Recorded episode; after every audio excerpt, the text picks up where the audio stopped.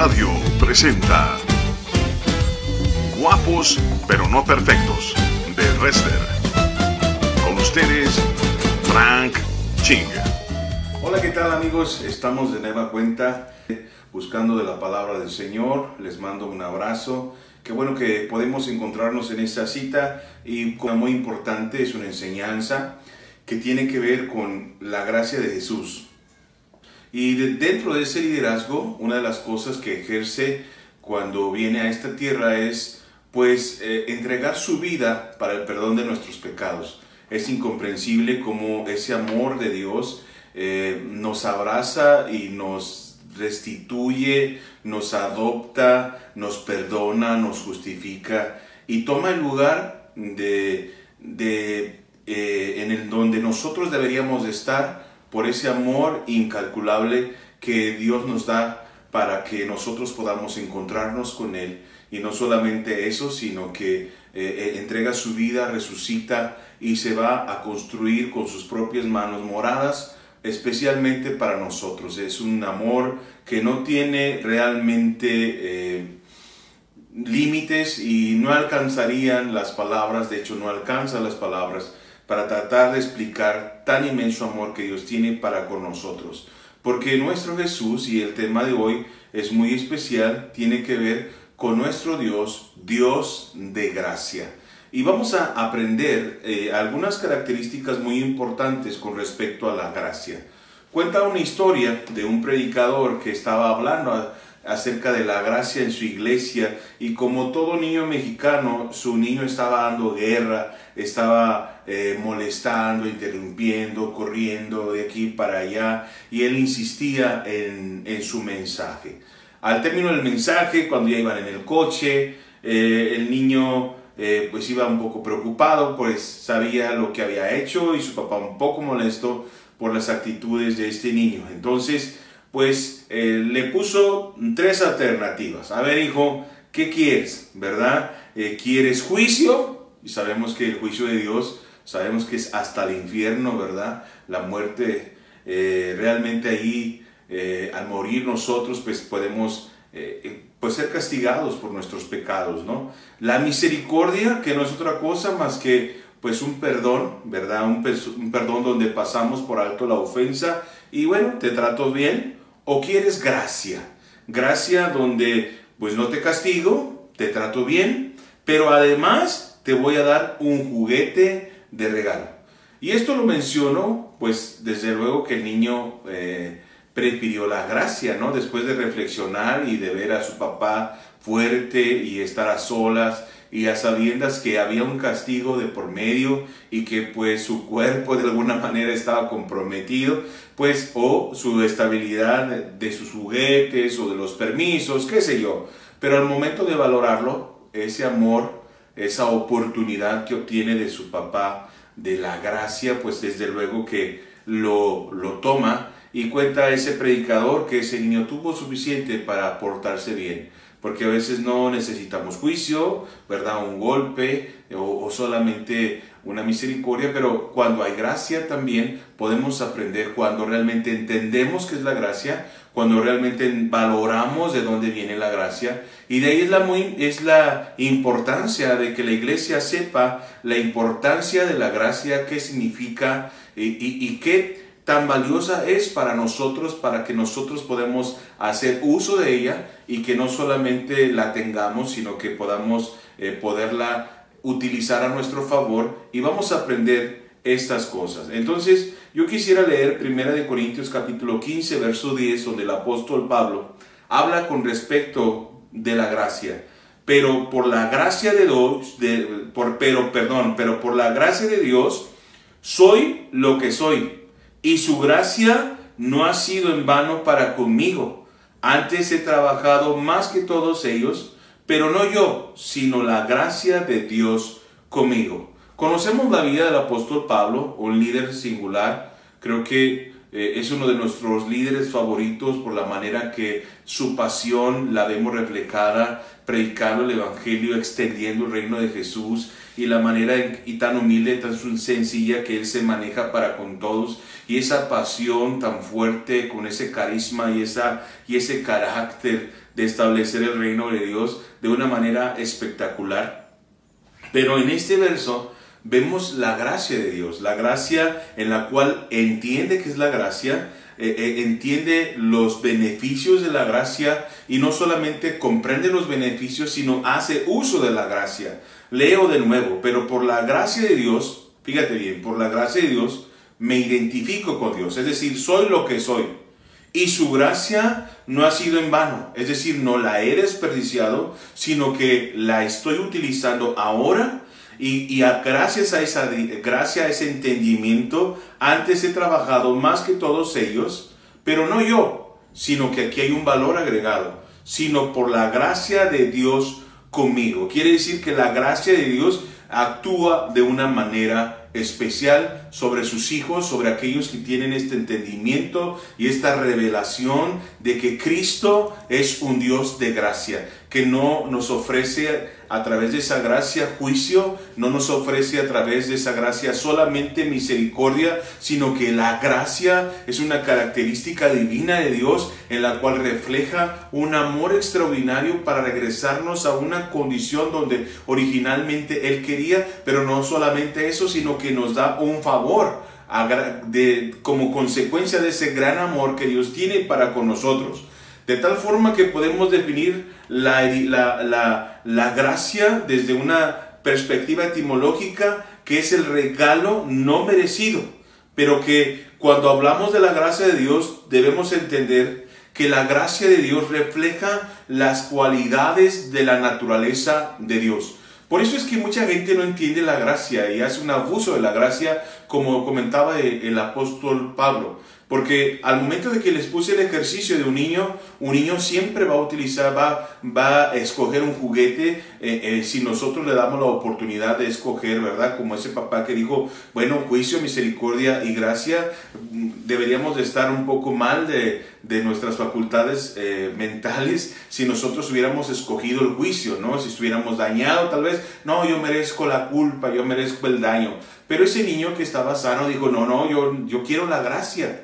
Pero la gracia es tan incomprensible, la gracia tiene esa manera de, realmente ser, es algo que no, no concibimos de si éramos culpables, si merecíamos juicio, eh, bueno, lo hubieras dejado hasta misericordia, pero Él eleva el nivel de amor y lo pone al nivel de la gracia, en donde no solamente nos perdona, nos justifica, sino que también vemos su favor. Eh, y nos da ese regalo inmerecido que cuando nos adopta Cristo, cuando nos arrepentimos de nuestros pecados, cuando le entregamos el, el, reino y el trono de nuestros corazones, entonces esa gracia se activa en nuestras vidas, pero no solamente la gracia es un, es un término teológico, es una palabra que conozco como un concepto más, sino es una vida práctica de nuestra andar cristiano. Abraham Wood en su libro El reino de la gracia describe este atributo del carácter divino, la gracia como carácter divino de Dios, que es el favor eterno y totalmente gratuito de Dios manifestado en la concesión de bendiciones espirituales y eternas a las criaturas culpables e indignas. Fíjate bien esa concesión de bendiciones espirituales.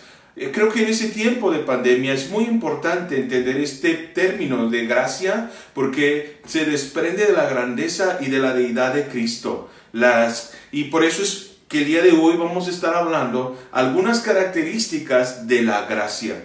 Esa gracia tan importante de que viene del carácter de los atributos de Dios y que resulta del amor de Dios para con nosotros, en la cual podemos hacer uso y, y disfrutar y entender y poder tener esas bendiciones que a causa de ese regalo y merecido, esos regalos que Dios ha dado, podemos tener una mejor vida en esta tierra, te podemos tener una mejor estancia y ser, eh, vivir al grado de hijos que Dios anhela que vivamos. porque la gracia nace también de una expectativa de Dios que sus hijos vivan con, con una calidad de vida espiritual es, que no haya comparación sobre esta tierra.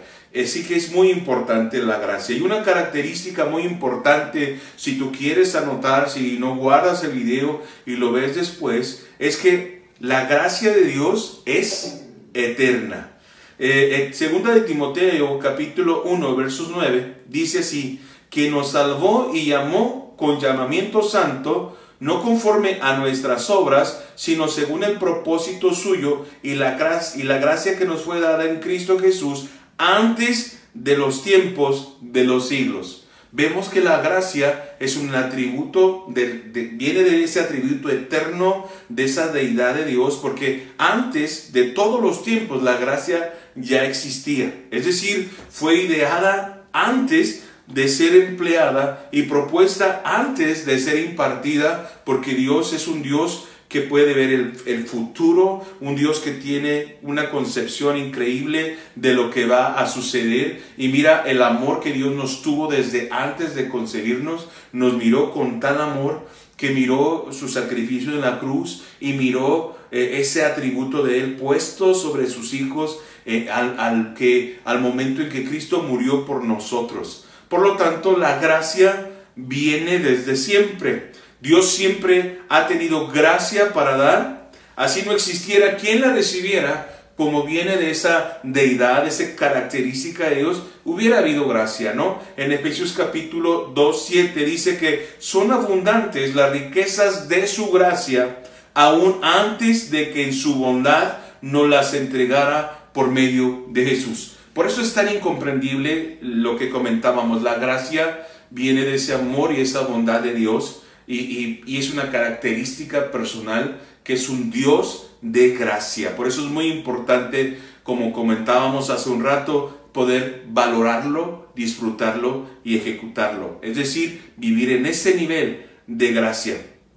Porque Dios trasciende el tiempo al no ser afectado por el tiempo y, y puede vivir de una manera eterna. Podría decirnos, como dice Jeremías, en Jeremías capítulo 1.5, que antes que te formase en el vientre te conocí y antes que nacieses te santifiqué, te di por profeta a las naciones, porque Dios tiene una visión hermosa de la humanidad, una visión hermosa de su propósito y de su plan. Él no está eh, eh, improvisando, sabe que la humanidad la puede rescatar, sabe que ama a la humanidad y que hay esperanza, esperanza en la herencia de Cristo y que una vez que la encontramos es importante conocerle para poder tener esta parte de la herencia tan importante que es la gracia. Por lo tanto, también podemos decir que la gracia es para siempre. Todo atributo o capacidad divina, aunque sea impartida en un tiempo determinado, es como Él eterno. Por lo tanto, la gracia es y será para siempre. Eh, es muy importante saber que por gracia hemos sido salvos. Por lo tanto, Él también a través de su gracia nos va a sostener, nos va a levantar, nos va a bendecir. Eso es muy importante. Una característica pues de la gracia al concluir este punto es que la gracia de Dios es eterna. Y tenemos que eh, tener la seguridad de que la gracia no se va a agotar, tener la seguridad que la gracia nos va a acompañar mientras Cristo esté en esta tierra, que, que la gracia va a estar sobre nosotros y estamos eh, esforzándonos, ¿verdad?, por caminar en, en sus principios, si estamos considerando sus mandamientos, si tenemos intimidad con Él. Y, eso es bastante importante que en nuestro andar en Cristo, como hijos de Dios, sabemos que esa gracia, eh, eh, Él no va a pensar, Él no va a cambiar de pensamiento, Él, no la, eh, Él va a preservar este regalo porque es su atributo desde el principio, es eterno y va a ser sostenido hasta el fin de los tiempos porque la gracia es con Él, ¿verdad? Es realmente eterna. Otra cualidad de la gracia es que la gracia de Dios es gratuita. En Romanos capítulo 3, versos 24 dice, siendo justificados gratuitamente por su gracia mediante la redención que es en Cristo Jesús, Por lo tanto, no podemos nosotros hacer ninguna otra cosa para ganarnos la gracia. Eso eh, viene desprendido del corazón de Dios. No hay nada que podamos hacer para ganar su gracia. Simplemente Dios la ha otorgado y, y, nadie puede pagar eso. Es un costo demasiado alto y por esa gracia, por esa característica eterna de Dios, pues es que Cristo murió por nosotros como lo platicábamos la semana pasada cómo Dios es generoso y que Dios entrega lo mejor de lo mejor y entregó del cielo lo mejor de lo mejor que es su Hijo Jesucristo y a Él le damos toda la gloria y damos gracias porque Dios murió por nosotros, ¿no? Porque eh, siendo necesario pagar por el favor de la salvación eterna de Dios para no violar su perfecta justicia, él dispuso a su Hijo como el pago de nuestra condenación y lo constituyó como un canal de su gracia. Por lo tanto, Cristo es esa puerta de entrada, Cristo es ese alimento que nos permite esa cercanía con el Padre y esa disfrutar ese derecho que Él pagó en el cruz del Calvario para poder hacer uso de esa gracia. Por ello, desde el Antiguo Testamento, donde se esperaba la salvación a través del Mesías prometido, eh, sabemos que la gracia no acepta pago humano, ni siquiera la fe en Cristo, la cual es recibida también por gracia, porque debería, dejaría de ser pues gracia verdadera, ¿no? Lo, vemos en Romanos 11.6, 4, del 4 al 5, en Efesios 2, del 8 al 9, que dice que por gracia sois salvos por medio de la fe, y esto no de vosotros, pues es única y exclusivamente un don de Dios. Y remata y dice, no por obras para que nadie se gloríe. Sabemos que la gracia no puede ser comprada, sabemos que la gracia no puede ser pagada, pero también sabemos que nuestras obras es como el resultado de ese encuentro genuino y agradecimiento a Dios, porque Dios es nuestro Dios y le obedecemos porque le amamos. Pero es muy importante saber que la gracia no se compra y no hay ningún poder humano que podamos hacer para que la gracia de Jesús pueda la podamos obtener más que su pura misericordia y su amor eterno. Esto es muy importante hacer el uso de la gracia porque mucha gente piensa que eh, lo que ha hecho en su vida ha, ha sido tan grave que ha sido marcada y que muchas de las situaciones que ahora está viviendo se lo merece. Si bien es cierto, nuestros pecados tienen una condenación, tienen una consecuencia, también es cierto que cuando nosotros nos arrepentimos, Dios perdona nuestros pecados, pero también extiende su gracia y su favor sobre nosotros, y esa gracia y ese favor nos hacen merecedores de bendiciones, aunque seamos lo peor de lo peor y las primeras bendiciones en las cuales al entender la gracia y al hacer uso de la gracia, pues yo me puedo acercar libremente a Dios. Yo puedo pedirle a Dios. Yo puedo esperar de parte de Dios herencia, bendiciones, porque no importa lo que haya hecho y no es que signifique que Dios eh, sea un Dios permisivo, aunque Dios permite eh, hacer lo que querramos hacer en esta tierra, pero hay una justicia de Dios ¿verdad? Dios es paciente, Dios es tardo para la ira, pero finalmente operará su justicia como nosotros sabemos y finalmente durante este proceso también será fiel a sus mandamientos. Pero cuando nosotros nos arreglamos a cuentas con Dios, entonces Él nos perdona y por su gracia obtenemos esa recuperación de derecho como hijos de Dios para ser heredables, para ser eh, utilizados eh, en, su obra, para poder ser vistos con dignidad, para poder ser eh, tocados por la mano de Dios, por ser llenados de su presencia. Y Él ya no se acuerda de nuestros pecados porque nos ha perdonado y por su gracia no solamente nos ha librado de su juicio, no solamente hemos alcanzado misericordia, sino que por su gracia también seremos objeto de maravillas y de sus bendiciones. Por lo tanto, si la vida pasada te había dolido, si la vida pasada lo habías arruinado todo, ahora por su gracia tienes derecho a ser bendecido. Porque la gracia hace diferente a quien la recibe sin pedir pago. Eso es extraordinario. Porque Pablo mismo, reconociendo que él nunca hubiera podido, ni mucho menos querido, pagar por ser diferente de cómo era, en Primera de Corintios capítulo 15, verso 10, dice, como lo mencionamos al principio, pero por la gracia de Dios soy lo que soy.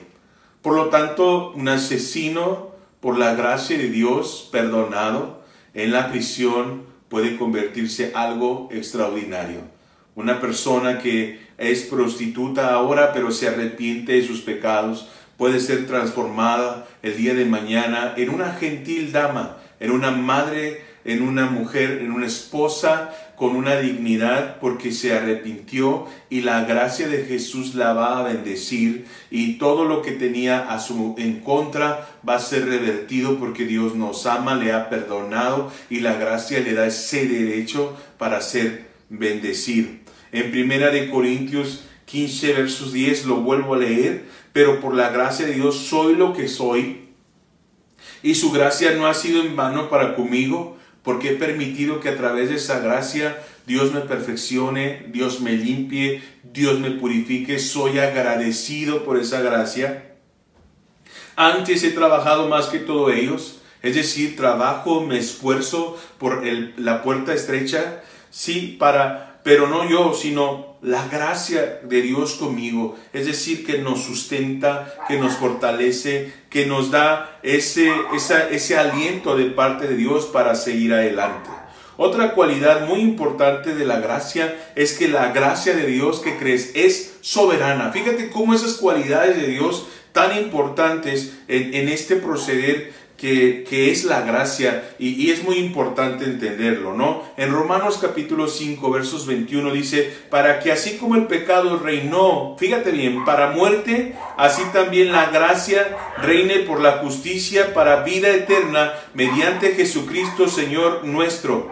Para, repito, para que así como el pecado reinó para muerte, así también la gracia reine por la justicia para vida eterna mediante Jesucristo, Señor nuestro. Quiere decir que el pecado ha reinado y muchas familias reina el pecado, pero ahora los que hemos entregado en Cristo, ahora reina Dios a través de su gracia, reina Dios a través de su bendición, reina Dios a través de ese favor inmerecido, reina Dios hasta a través de esos de ese legado que Dios nos otorga por su misericordia y su profundo amor. Así que como la tendencia natural del hombre caído es a pecar y el pecado reinó para la muerte, la voluntad divina es justificar en Jesucristo a sus hijos y que así la gracia reine de tal manera que ahora los nacidos de luz no reina el pecado sobre nosotros, sino un espíritu de alabanza, un espíritu de adoración, un espíritu de hijos, un espíritu de dignidad, un espíritu de un estándar de, de, de representación presentar a Dios sobre esta tierra que aun cuando éramos inmerecidos, cuando éramos pecadores, cuando éramos prácticamente nada, Dios eh, a través de la muerte de Cristo nos restituye, nos levanta, nos limpia y exactamente como el Hijo pródigo nos da vestiduras nuevas y nos, y nos entrega un anillo de dignidad, un anillo de honra y no solamente nos otorga ese anillo, sino que nos dota de propiedades y de autoridad espiritual para establecer ahora no el reinado del pecado, sino el reinado de Cristo en esta tierra de tal manera que cambia nuestra naturaleza por la gracia,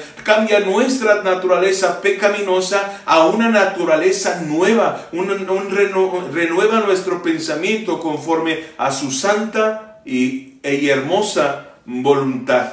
Por lo tanto, Dios es libre para ejercer su gracia salvadora sobre sus hijos, sobre esta tierra y sin ningún requisito previo, porque así es su gracia. Eh, Pablo mismo era un candidato que ningún cristiano, lo hemos platicado, hubiera querido tener en su iglesia, un asesino, ¿verdad? Que sacaba a los hermanos de, los cabellos, los hacía renegar de su fe, ya que su vida, su aliento, su respirar era para perseguir a los creyentes, lo muestra en Hechos capítulo 9, versos 1, y aún así Dios le dio la oportunidad para su reino en Cristo, y solo por su gracia, y lo explica en Gálatas capítulo 1, versos 15 al 16, que dice, pero cuando agradó a Dios, que me apartó desde el vientre de mi madre y me llamó por su gracia, revelar a su Hijo en mí, para que yo le predicase entre los gentiles, no consulté enseguida con carne y sangre. Es decir, yo, Él valora y, y aprecia la gracia para servir a Cristo. Por esa razón es que vidas tan terribles, por la gracia de Dios, pueden ser llamadas al ministerio transformados conforme a la palabra, habiendo vivido un discipulado debidamente, eh, eh, dando frutos de arrepentimiento y apegándose a una nueva vida de acuerdo a los lineamientos de liderazgo, podemos ver vidas transformadas por la gracia de Dios, porque Dios a todos aquellos que ha perdonado es como si comenzara nuestra vida a partir de cero y nos dota de todo el material suficiente para comenzar esa eh, voluntad de Dios y, e ir y predicar el Evangelio, ir y restaurar nuestros matrimonios, ir y, y pelear por un milagro, ir y aunque todo lo hayamos hecho mal, una nueva oportunidad para restablecer nuestra vida por la gracia en Cristo Jesús porque Dios está comprometido, está bien, a sustentar a aquellos que reconocen y aman la soberanía con lo que Él derrama su gracia salvadora a través de Jesucristo. Él está comprometido a través de la gracia, porque en Hebreos capítulo 4, verso 16 dice, acerquémonos pues confiadamente al trono de la gracia para alcanzar misericordia, esa paz que pues por lo menos que pase por alto nuestros pecados. Y no solamente eso, sino que hallar gracia para el oportuno socorro. Qué hermoso es poder saber que cuando oramos, no solamente estamos pidiendo paz, no solamente vamos a ser escuchados, sino que Dios, en una calidad de hijos, en la bondad de Dios, encontraremos gracia y el oportuno socorro, como ahora clamamos por nuestra ciudad, clamamos por nuestra nación, clamamos por nuestro país y los otros países que ahora están realmente golpeados, de tal manera que su gracia es eterna.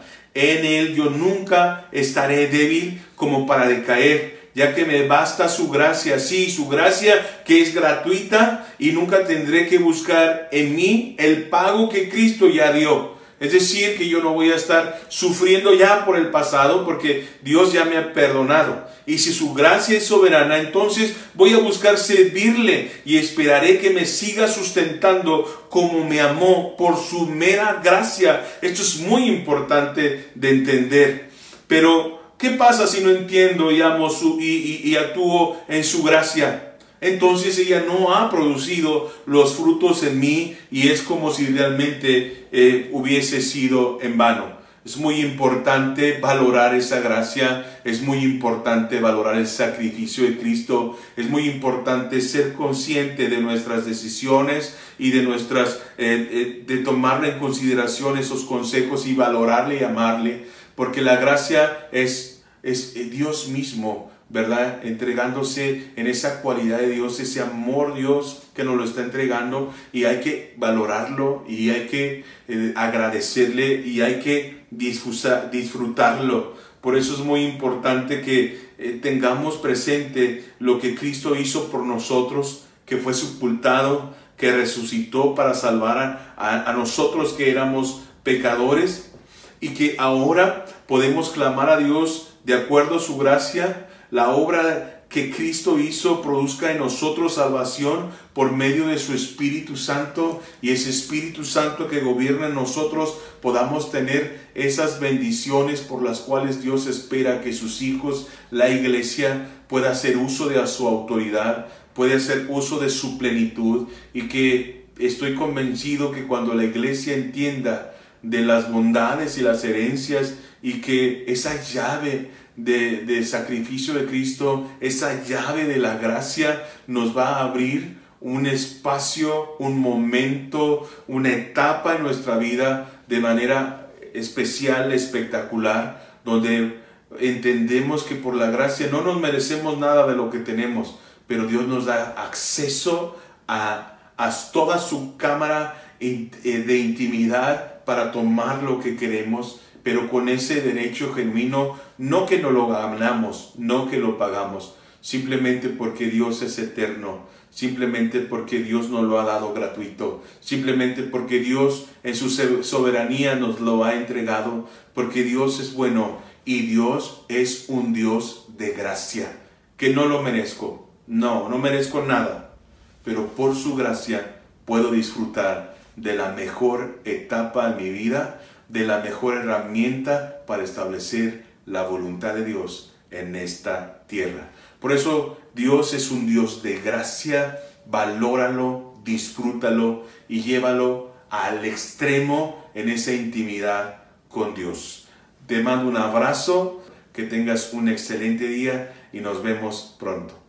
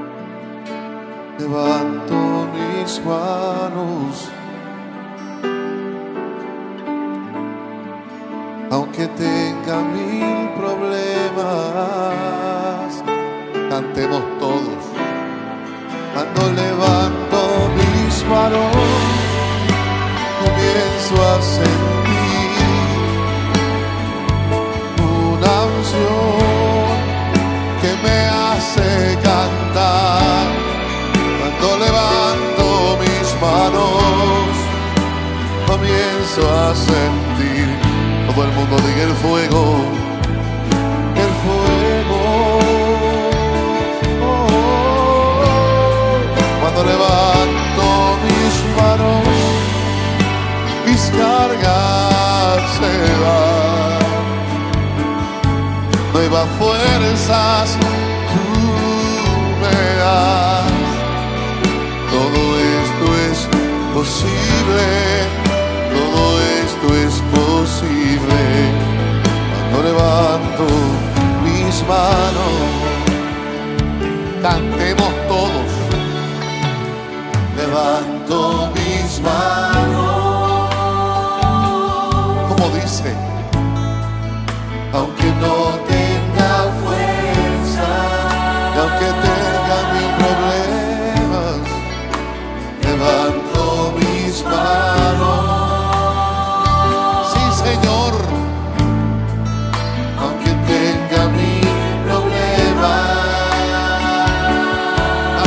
conmigo, dice cuando levanto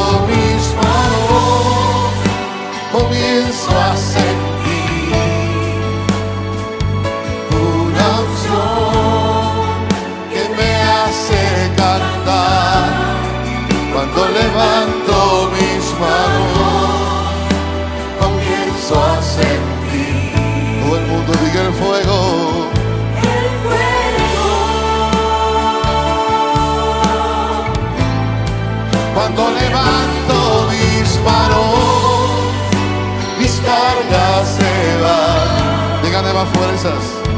Nuevas fuerzas tú me das. Todo esto es posible. Todo el que lo crea, levante las dos manos bien arriba en señal de victoria.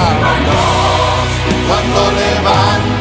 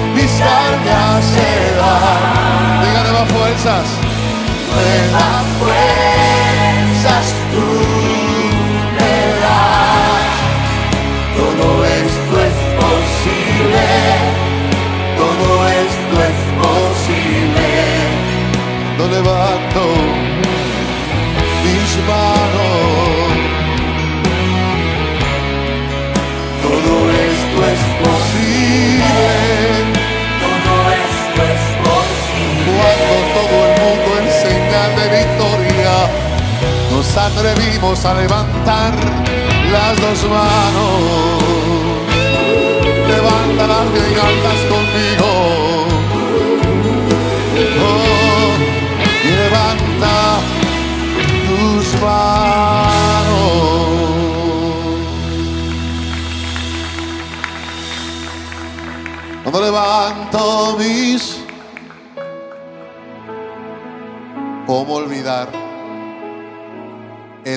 Que escribí esta alabanza? Cansado física y espiritualmente. Y en vez de quejarme ante Dios, asumí una postura de fe, de perseverancia y anoté en un papel, voy a seguir levantando las manos aunque no tenga fuerzas. Y es que levantar las manos significa estoy de pie. Levantar las manos significa soy más que vencedor. Levantar las manos significa estoy derribado, pero no estoy destruido. Algo pasa en el cielo cuando usted y yo levantamos las manos. Por eso dice la palabra que cuando Moisés levantaba las manos, su victoria se activaba. Hay cosas que se activan cuando usted y yo en el nombre de Jesús nos atrevemos a levantar las manos. Eso no es mucha molestia para usted. Levante las dos manos bien altas al cielo. Conmigo. Levanto mis manos. Cante lo que siento a Dios en este lugar. Aunque no tenga fuerzas, y aunque tenga mil problemas, levanto mis manos. Sí, Señor. Aunque tenga mil problemas. Oh, muchacho, con fuerza dice, cuando levanto mis manos, comienzo a sentir, díselo, una unción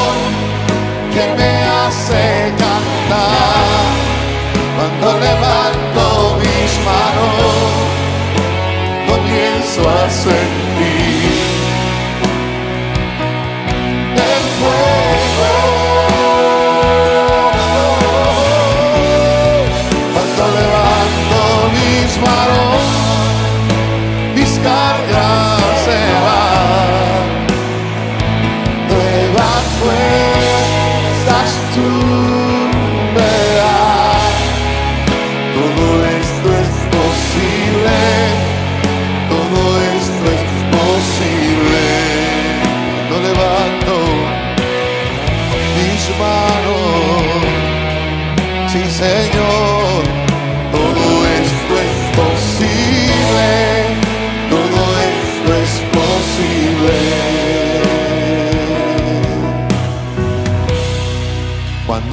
levanto mis manos, na, oh, estamos en victoria, se demuestra. Todo el mundo levantando sus manos.